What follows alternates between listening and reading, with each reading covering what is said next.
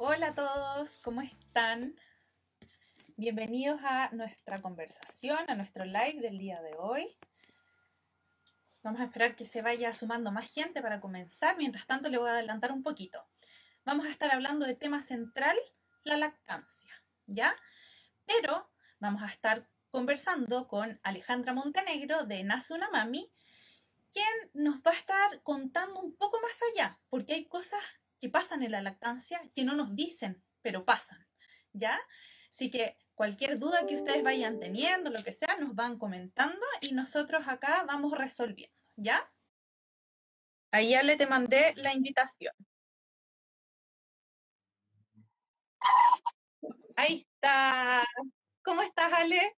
Hola, bien, ¿y tú? Bien, también bienvenida a nuestra conversación del día de hoy. Les estaba adelantando un poco a nuestros seguidores que vamos a estar hablando como tema principal la lactancia, pero que también les vamos a estar contando un poquito más allá de ciertas cosas que ocurren efectivamente, pero que nadie nos cuenta. Exacto. Ale, para comenzar, cuéntanos qué es el concepto de lactancia, qué engloba Mira, la lactancia en sí es el hecho de amamantar o de tomar leche como tal, pero hay que considerar que en los mamíferos se considera el periodo donde se alimentan. Buenísimo. Entonces, la lactancia es, obviamente, viene la palabra de lácteos, de leche. Entonces, el, el periodo donde los mamíferos nos alimentamos de la leche principalmente materna, ¿cierto? Hablando Exacto, del... ¿Se había pegado la conexión? No sé si se escucha bien. Sí, te escucho. Estaba haciendo, contando aquí un poquito qué es lo que nos había dicho. Escucharme. Así que ahí les, les traspasé un poco la información.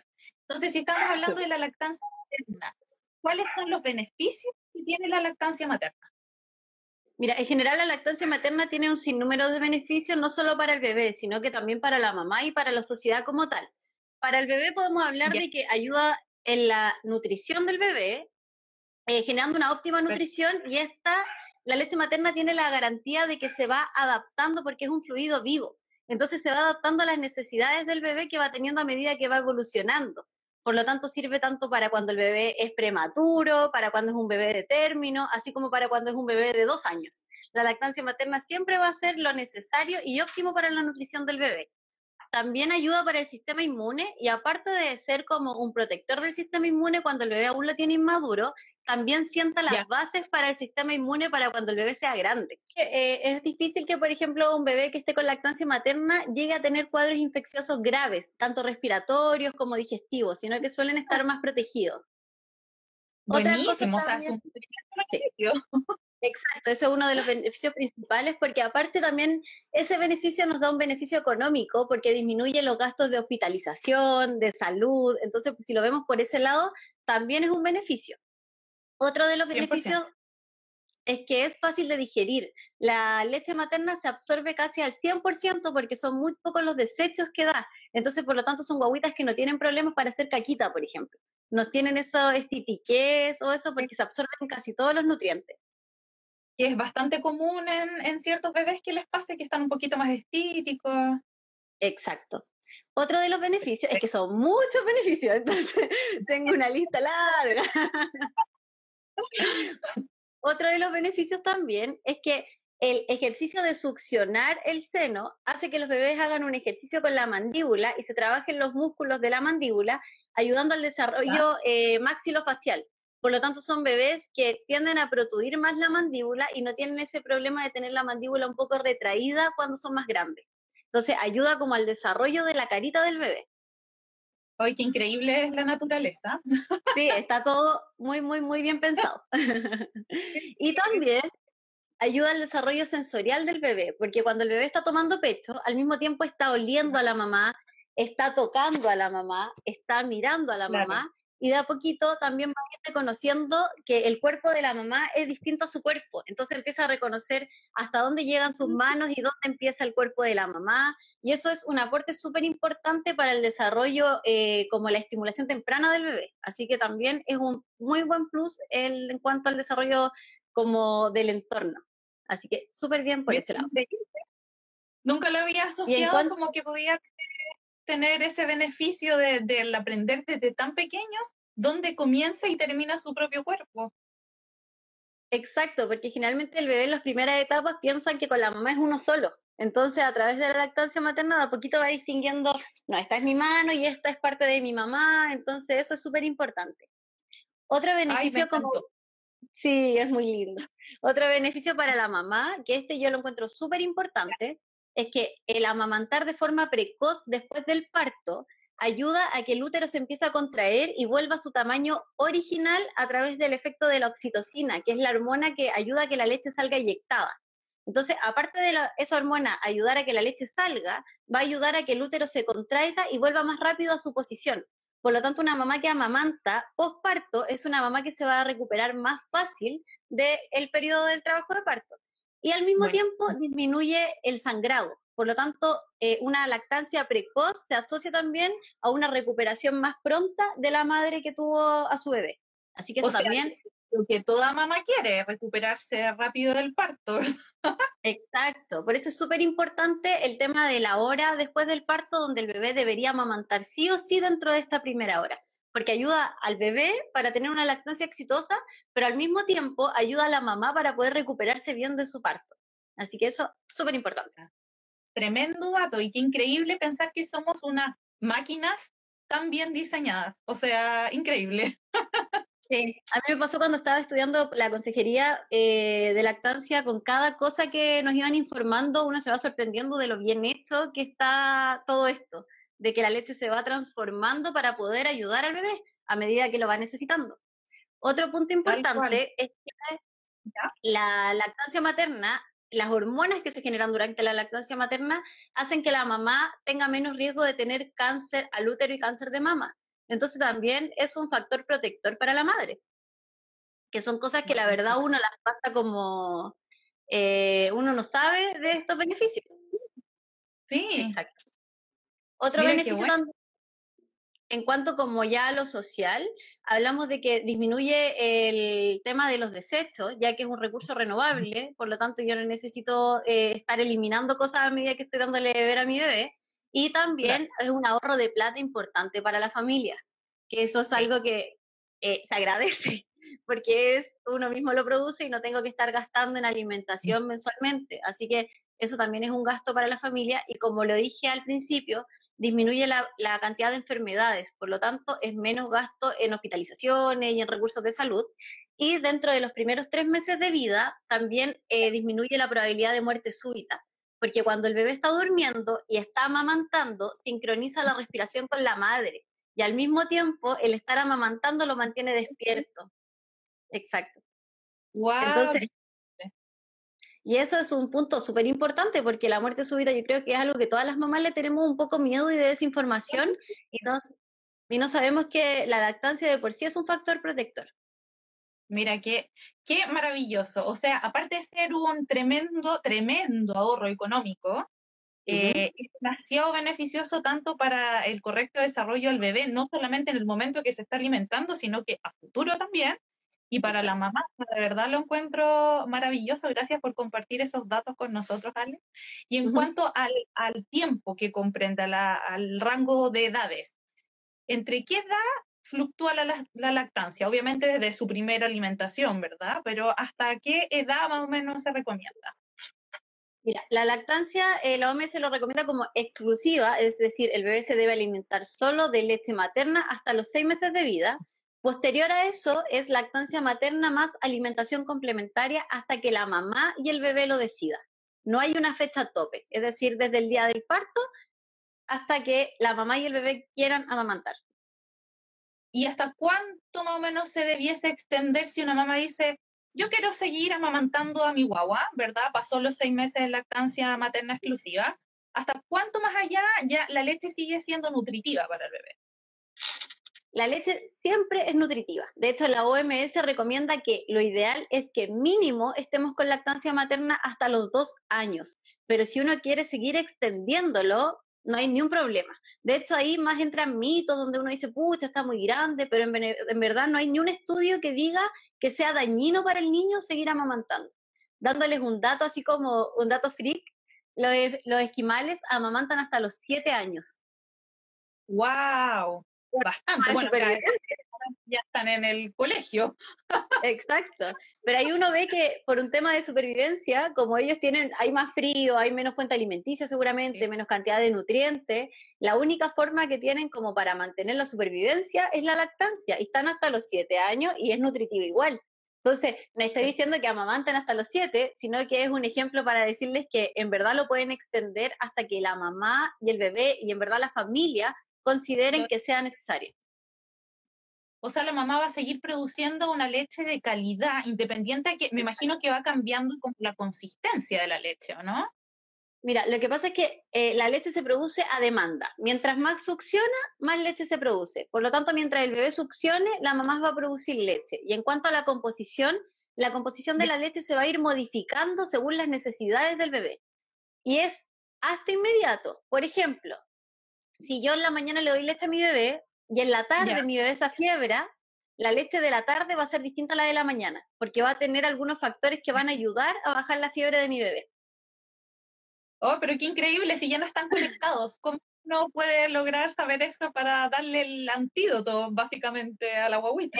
Es, un tema hormonal, es, yo diría que casi mágico, por eso te decía que eh, cuando uno lo estudia es como llega a ser emocionante ver cómo funciona esto, el lazo que existe y cómo funciona el tema hormonal, cómo se regula todo, es pero una máquina perfecta. Tal o sea, no hay otras palabras para decirlo realmente. Oye, Ale, ¿y la lactancia es a libre demanda o hay que ponerle ciertos topes, no? La bobita ya tomó hace media hora, voy a esperar más rato para volver a darle leche. Exacto. La lactancia siempre es a libre demanda. A libre demanda tanto entre cada cuánta hora le tengo que dar leche y a libre demanda de cuánto rato toma leche. ¿Ya? Eso también es súper importante porque antiguamente se creía que había que estar, por ejemplo, 10 minutos en un lado y 10 minutos en el otro y luego esperar tantas horas para dar de nuevo. ¿ya? Lo ideal es que la mamá siempre le dé de un solo pecho hasta que el bebé termine la toma completa de ese lado. Y la próxima toma yo la doy del otro pecho. ¿Por qué? Porque en los primeros minutos se entrega agua y al final se entrega el componente más graso. Por lo tanto, es importante que el bebé tome de un solo pecho en toda la toma para aumentar de peso, para recibir todos los nutrientes, y en la próxima toma yo puedo cambiar de cena. Pero siempre es a libre demanda, porque también hay que entender que la, eh, la lactancia materna no solo nutre al bebé, sino que también lo ayuda cuando tiene sed, lo termorregula cuando tiene frío, cuando tiene calor, ¿cierto? También ayuda a la contención, cuando tiene miedo, cuando se pegó, cuando se cayó. Entonces, entrega muchas más cosas que solo nutrición. Por lo tanto, no es necesario que tengo que darle cada ciertas horas, sino que es cuando el bebé lo necesita. Maravilloso. Oye, y ese dato, o sea, lo encuentro fantástico. Cuando se le va a dar entonces a la huevita de un pecho y después a la siguiente toma, cuando el bebé quiera, del otro. Entonces así va a tomar todo lo que ha generado en el fondo ese pecho, ya sea de agua más material graso, lo va a absorber totalmente. Así va, va a nutrirse mejor, ¿verdad?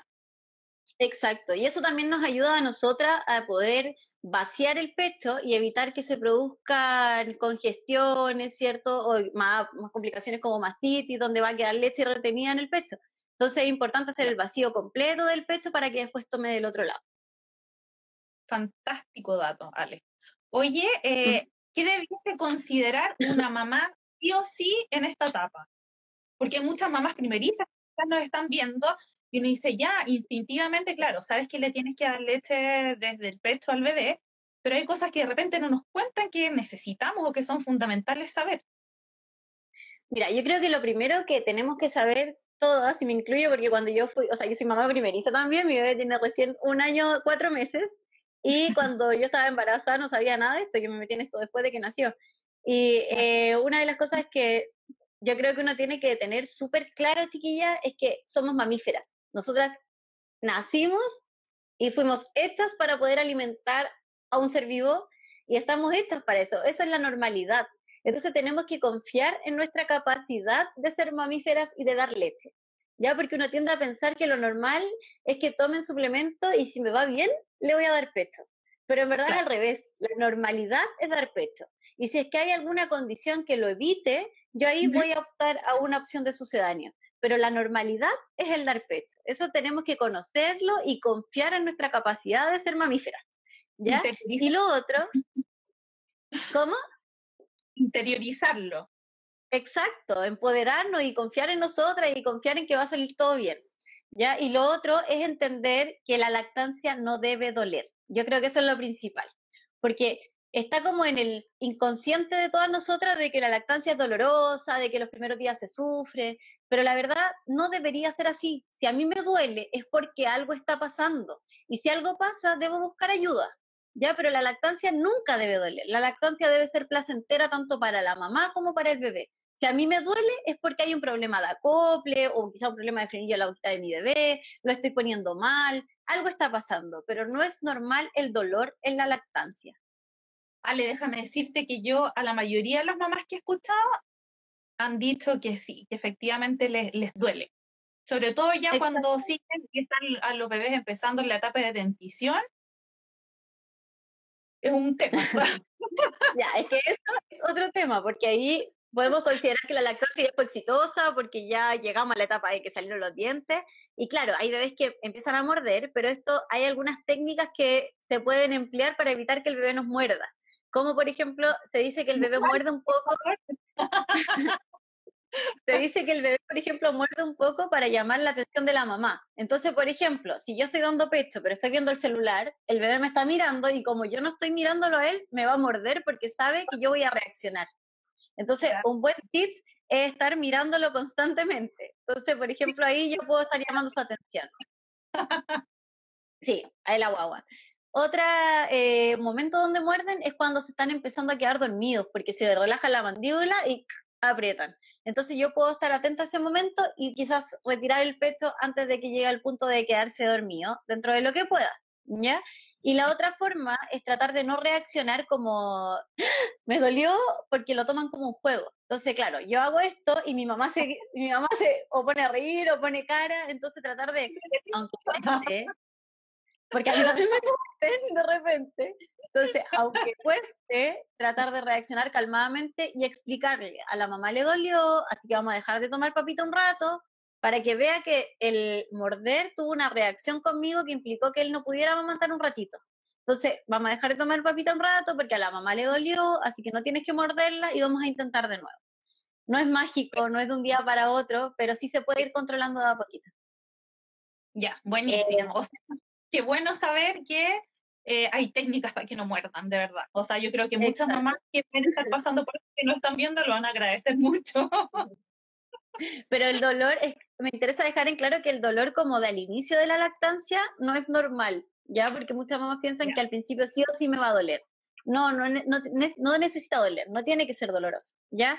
Y por eso también una de las cosas que yo recomendaría que las mamás supieran en la etapa es que si quieren amamantar, y su decisión es amamantar, porque al final es una decisión, eh, traten de buscar profesionales de la salud que estén actualizados y que sean pro lactancia.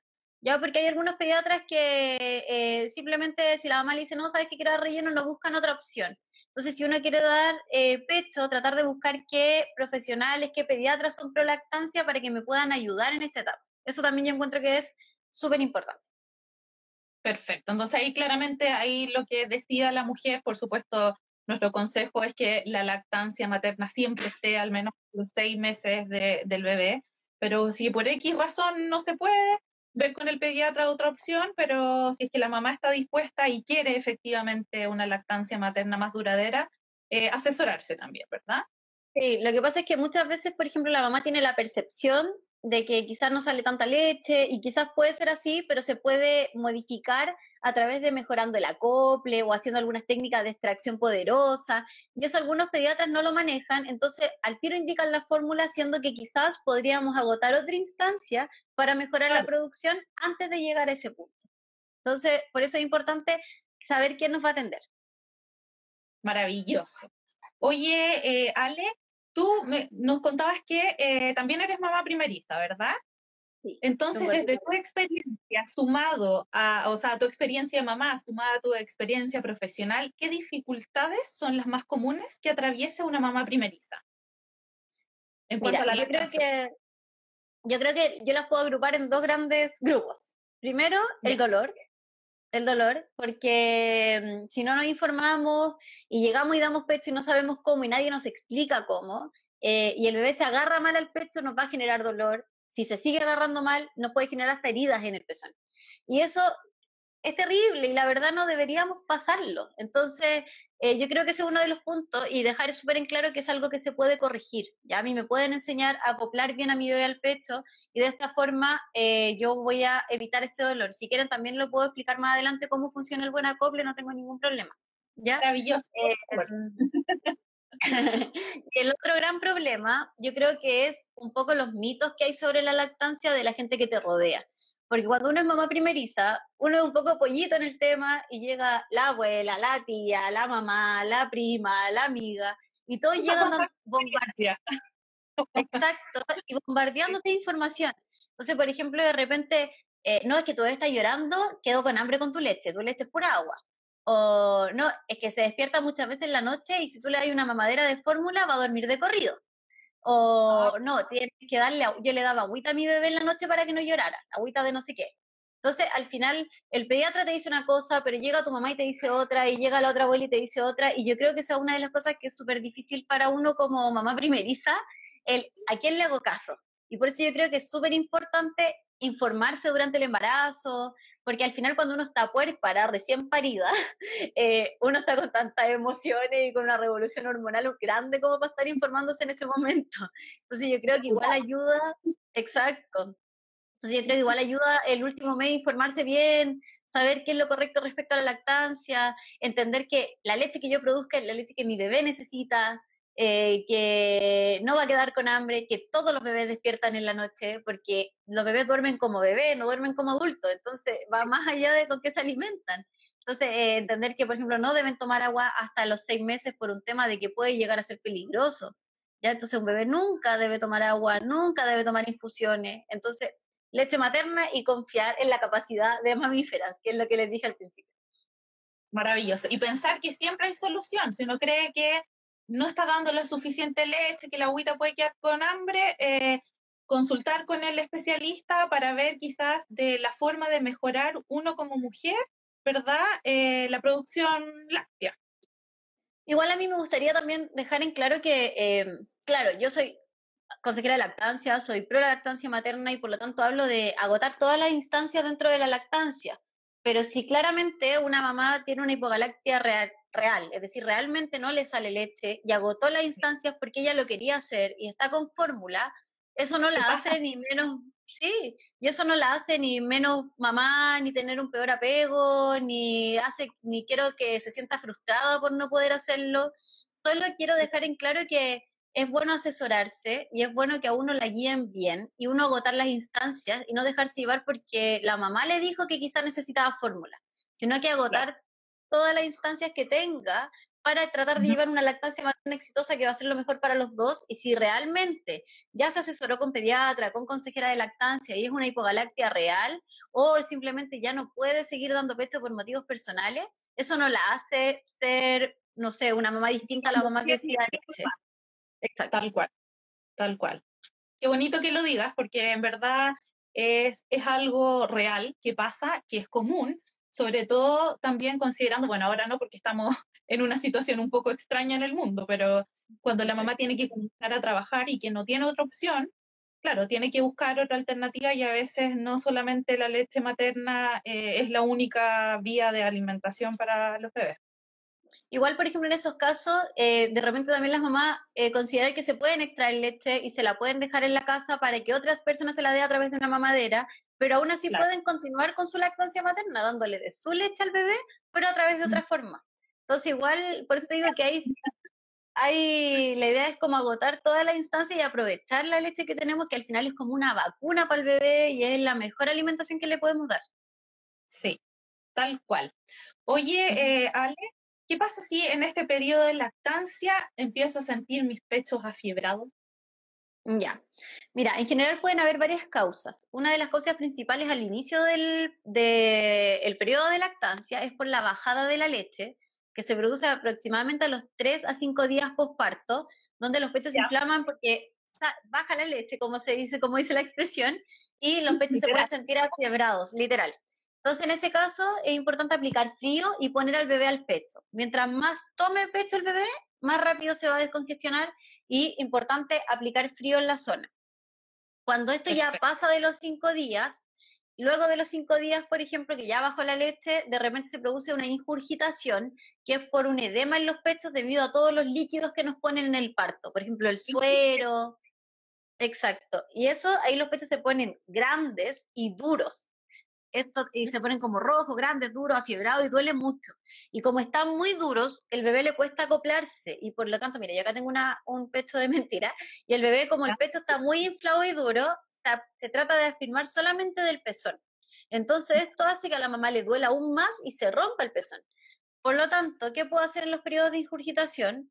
Yo les recomiendo que se puedan extraer leche con un sacaleche, ¿ya? Esto va a ayudar a descongestionar un poquito el pecho, ya no hay un problema de aumentar la producción porque en ese caso no es eh, un aumento de producción, sino que es un edema del pecho. Por lo tanto, yo puedo sacar un poquito de leche con el sacaleche antes de poner al bebé y puedo ponerme eh, hojas de repollo frías, porque la hoja de repollo, aparte de entregar frío local, al calentarse suelta un aceite de mostaza que funciona como antiinflamatorio. Entonces funciona súper bien. Otra opción es cuando ya, por ejemplo, ya no es una ingurgitación, sino que yo ya tengo una obstrucción. Y en ese caso yo, por ejemplo, me voy a palpar y voy a sentir una pelotita dura. Entonces, ¿qué se recomienda en ese caso? seguir amamantando al bebé, siempre seguir amamantando al bebé porque eso va a ayudar a que la leche siga saliendo y se destape esta pequeña obstrucción. Masajear la zona donde yo siento este porotito, puedo poner incluso el mentón del bebé hacia la zona del, del, porotito para que el mentón del bebé masajee la zona y eh, aplicar frío también. ¿ya? Ya. Siempre frío. Y importante, chiquillas, tener en cuenta que si ya esta sensación, este dolor dura más de 72 horas, ya no es normal y debo consultar a un ginecólogo o a una matrona. Ya, porque ahí ya puedo estar hablando de algo más complicado. Perfecto, buenísimo. Oye, Ale, em, mamá primerista, ¿cierto? Eh, o a una mamá que, quizás va a empezar después de un tiempo de nuevo el periodo de lactancia. ¿se recomienda algún tipo de preparación previa antes de que nazca la guaguita o no hay forma de prepararse? Mira, yo lo que siempre digo que el embarazo ya es suficiente preparación. en los cambios hormonales del embarazo ya son suficiente preparación porque se genera, por ejemplo, un cambio de color en la areola que ayuda a que el bebé la identifique mejor, eh, se estimulan los compúsculos de, Montgomery, que son unos eh, granitos que se ven, por ejemplo, alrededor de la areola, que ayudan a lubricar el pezón y ayudan también a prevenir de infecciones. Entonces, la verdad, como una preparación como tal no es necesario. Muchas veces dicen que hay que preparar el pezón, no. Muchas veces dicen que hay que cambiar la alimentación, tampoco, ¿ya? Lo que sí yo les recomendaría es informarse, como saber eh, cómo puedo hacer un, un mejor acople, eh, cómo puedo hacer, por ejemplo, cuáles son las etapas de la crisis de lactancia para ver si me tengo que afligir o no, los signos de alarma, cómo conocer esas cosas para llegar preparada al momento de la lactancia, pero así como preparación como tal al pecho, no. Ya, perfecto, buenísimo. Y en esta etapa que sabemos que es fundamental, ¿cierto?, para el correcto desarrollo de, los bebés, ¿qué rol juegan eh, las redes de apoyo? Rol fundamental yo creo que es el rol, una de las cosas principales para poder llevar una lactancia exitosa, porque primero la familia, la familia tiene que estar, eh, yo creo que de acuerdo y apoyar a la madre en las decisiones que va tomando.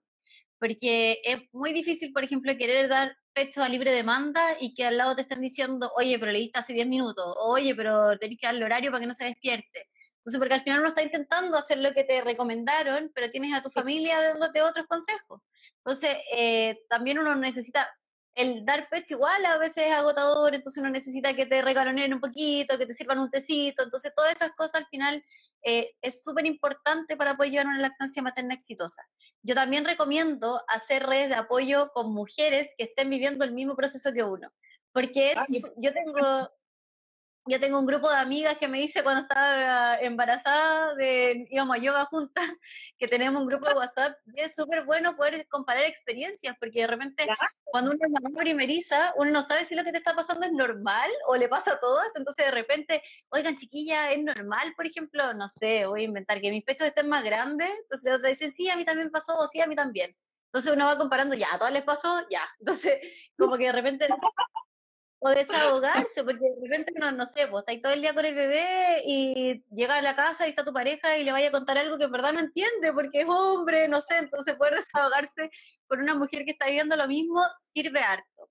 Y les quería recomendar los GALM, que son los grupos de apoyo a la lactancia materna, que hay a lo largo de todo Chile, trabajan algunos online, y eh, en eso hay una profesional que lo va guiando, ahí se juntan mamás que están en el mismo proceso, se van dando distinta información. Entonces, yo les recomiendo que si están en el periodo de lactancia y pueden buscar un grupo de apoyo, si es que están pasándolo mal con la lactancia, eso es súper bueno.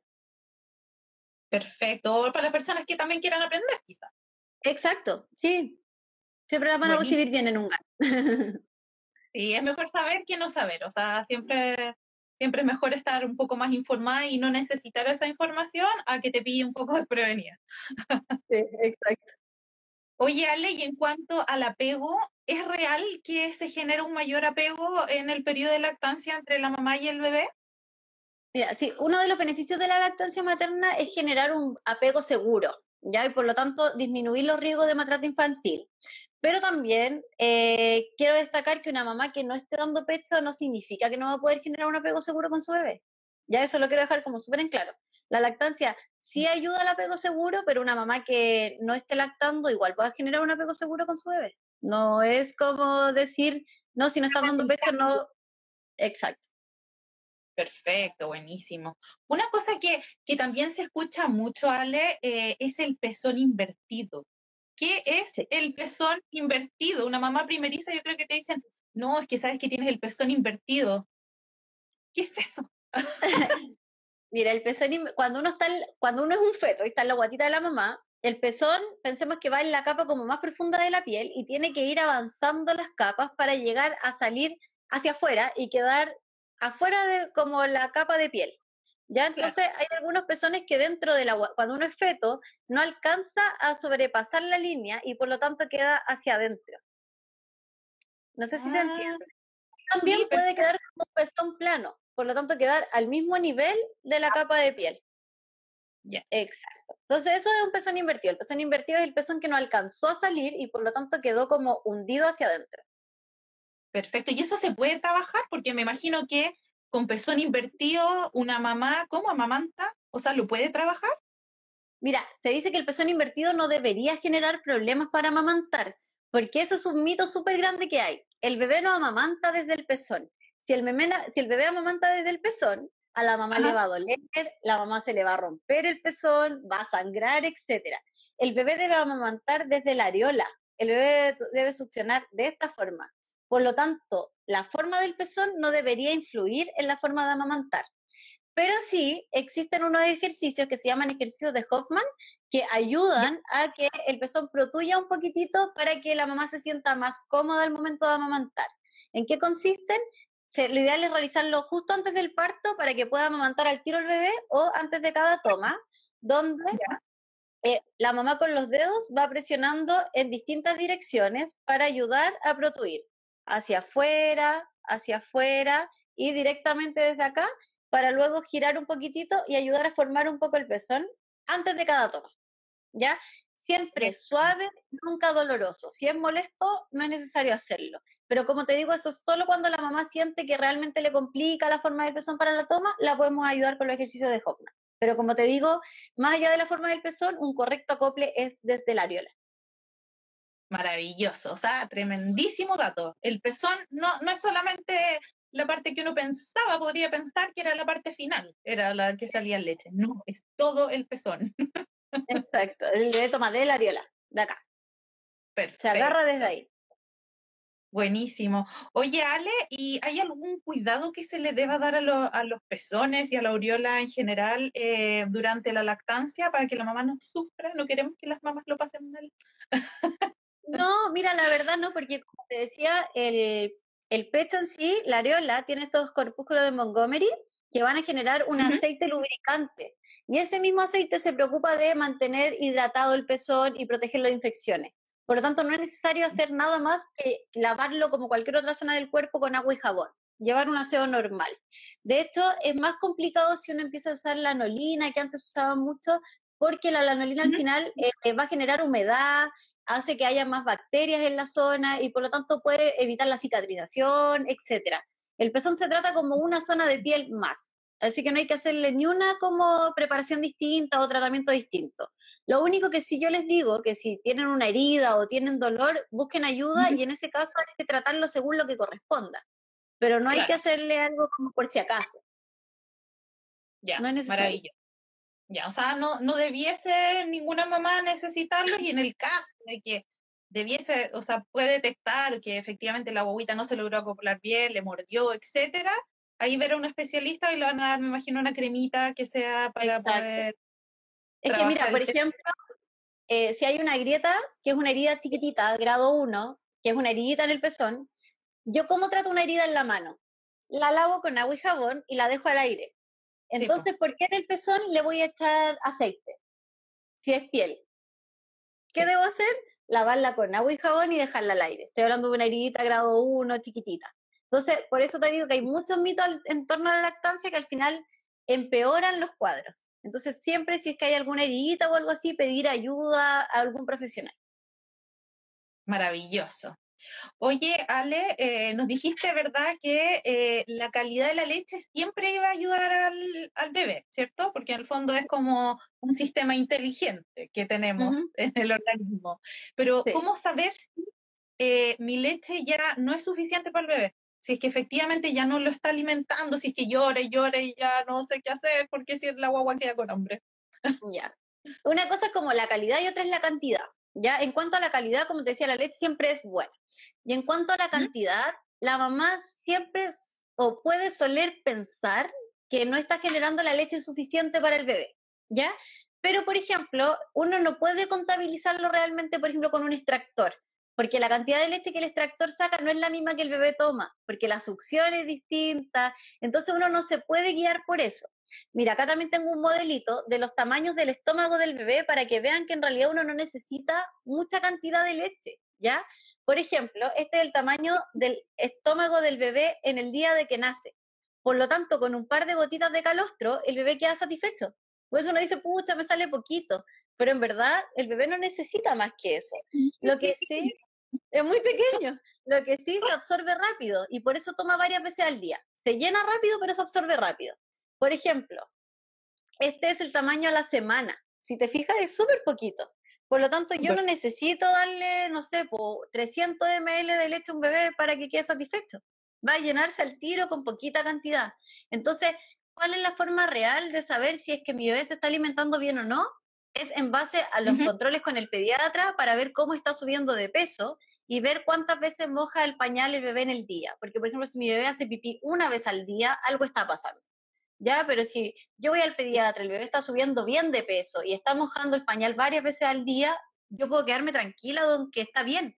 Si no se está alimentando bien, el bebé va a bajar de peso, va a tener signos. ¿Ya? Entonces, quedarse tranquila con eso, confiar en que el estómago del bebé es pequeñito. Yo no necesito generar litros de leche, ¿ya?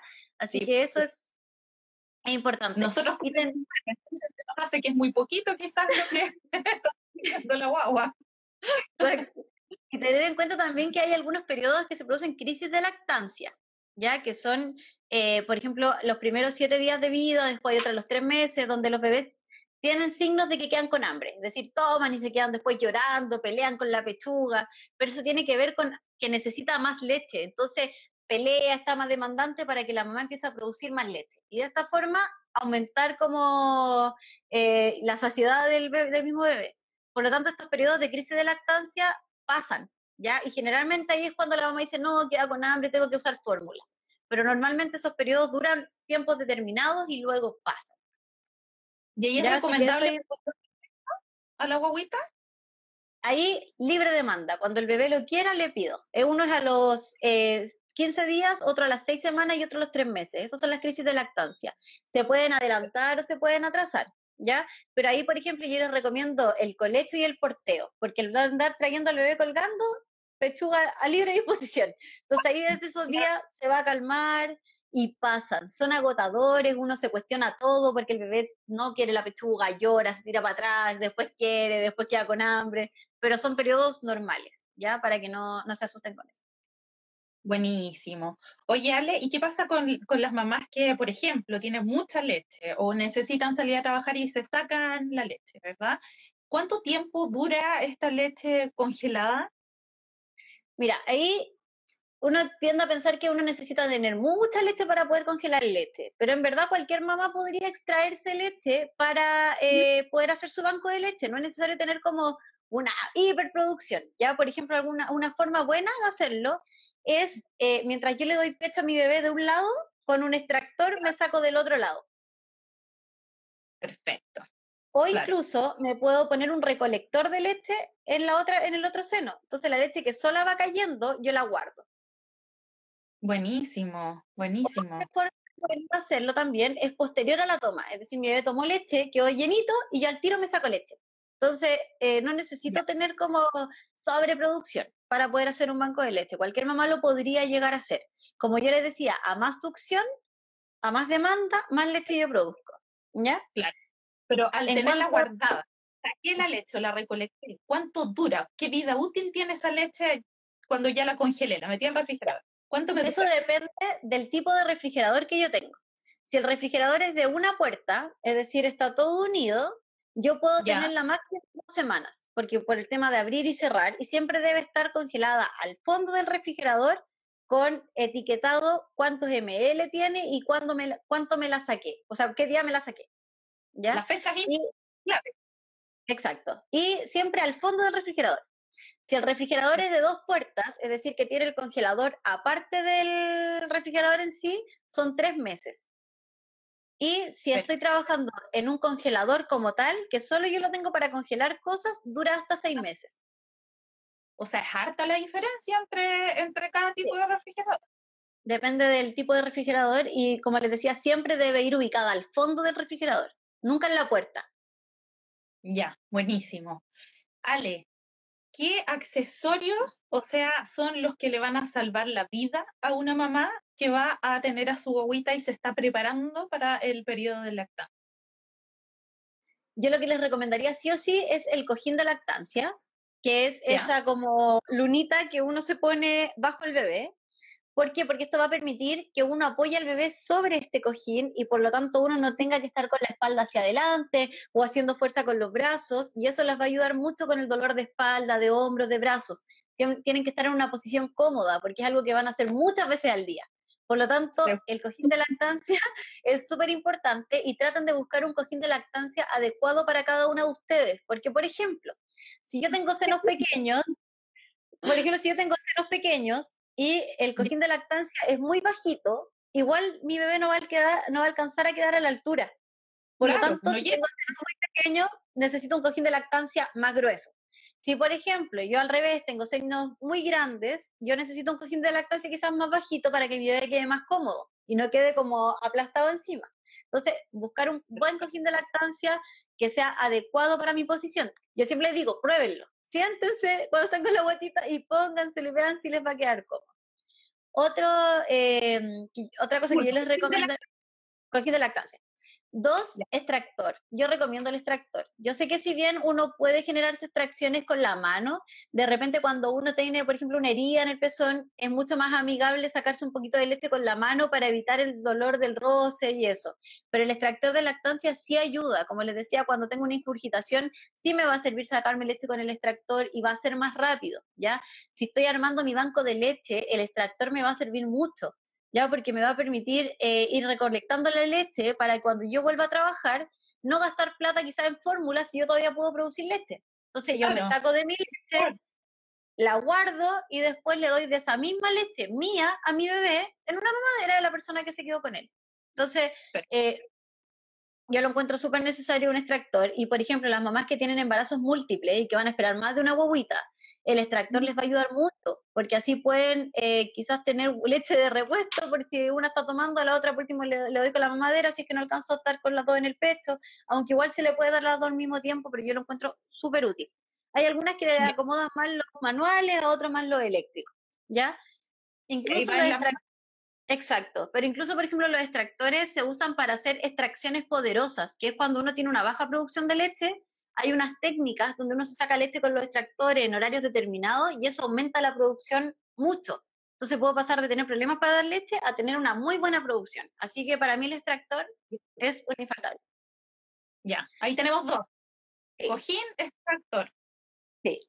Otro que yo recomiendo son los contenedores para leche materna, ya que, por ejemplo, em, bueno, yo compré unos en Infanti, no sé por qué era, pero compré unos en Infanti, unas bolsitas herméticas que son con fines alimenticios para congelar leche, que eso es súper importante, no se puede usar cualquier bolsa, tiene que ser una bolsa con fines alimenticios con cierre hermético. Yo encontré una súper útil en Infanti porque eh, vienen con el espacio para etiquetar el horario en que me lo saqué, el día que me lo saqué y cuántos ml congelé. ¿Por qué? porque yo... Maravillosas. Maravillosas, sí. Son, son porque eh, de repente uno, no sé, pues yo congelo, no sé, 20 ml, pero después al congelarla se expande. Entonces, cuando yo después quiero calentarla, no sé cuánto ml le dejé. Entonces, es súper importante tener donde anotar, ¿ya? Venden otros también infantiles, unos frasquitos con tapa, que esos son súper útiles, que también son alimenticios, porque esos permiten apilarlos en el refri. Entonces, quedan súper cómodos. Sí, así que también contenedores para mí son eh, un buen... Un Una buen, buena ¿cómo se llama? inteligente. Una compra inteligente, sí. Y también encuentro útiles los recolectores. Ya, los, eh, que son los que uno se pone en el pecho y que recibe la leche que cae. Yo vi que, O sea, creo que Bebé uno así. La guaguita está tomando el efecto y el otro como naturalmente empieza a gotear, ¿verdad? Exacto. Estos Entonces, uno los ubica en el pecho y empieza a literalmente recolectar gotita por gotita. exacto, y ahí no pierdo ni una gota y esa misma leche yo la puedo congelar y dársela entonces cuando yo vuelva a trabajar, por ejemplo.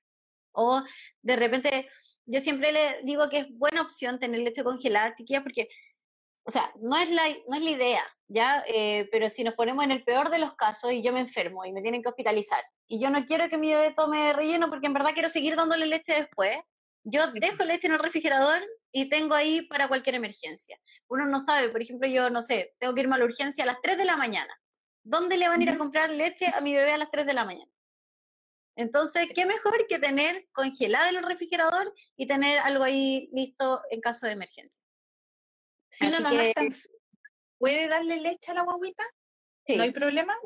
No, a menos que, no sé, pues que por ejemplo tenga esté embarazada y sea un embarazo de riesgo, de parto prematuro y le hayan prohibido tener, por ejemplo, relaciones sexuales, ahí no se puede amamantar. Pero en general Ah. no, no habría problema con, con dar pecho. Maravilloso, Ale.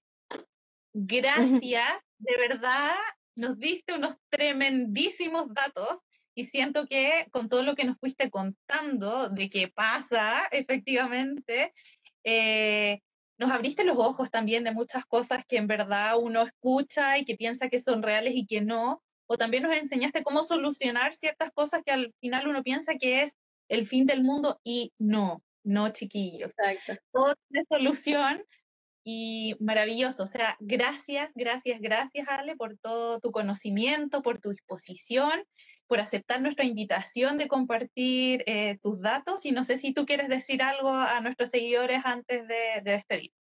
Sí, o sea, también quería darle las gracias por el espacio. Yo feliz de hacer estos espacios como de conversación y de información. Y también les dejo abierto mi Instagram de Nacional Mami. Si tienen alguna duda, chiquillas, si lo están pasando mal con la lactancia, yo obvio que les puedo ayudar con alguna algún tips o en lo que pueda servirles. De repente me demoro un poquito en responder porque estoy con mi guatón bien demandante de un año cuatro meses ahí corriendo. Pero mientras les pueda ayudar, yo sé que eh, ahí voy a estar para contestarles. Así que de nuevo, muchas gracias, Infanti, por la invitación. Yo siempre feliz de participar con ustedes. Gracias, gracias a todos por, por ver este live. Ojalá les haya servido. Eh, les dejamos un abrazo fuerte. Síganse cuidando, por favor, todos en sus casas y nos vemos el próximo jueves. Que estén bien. Chao.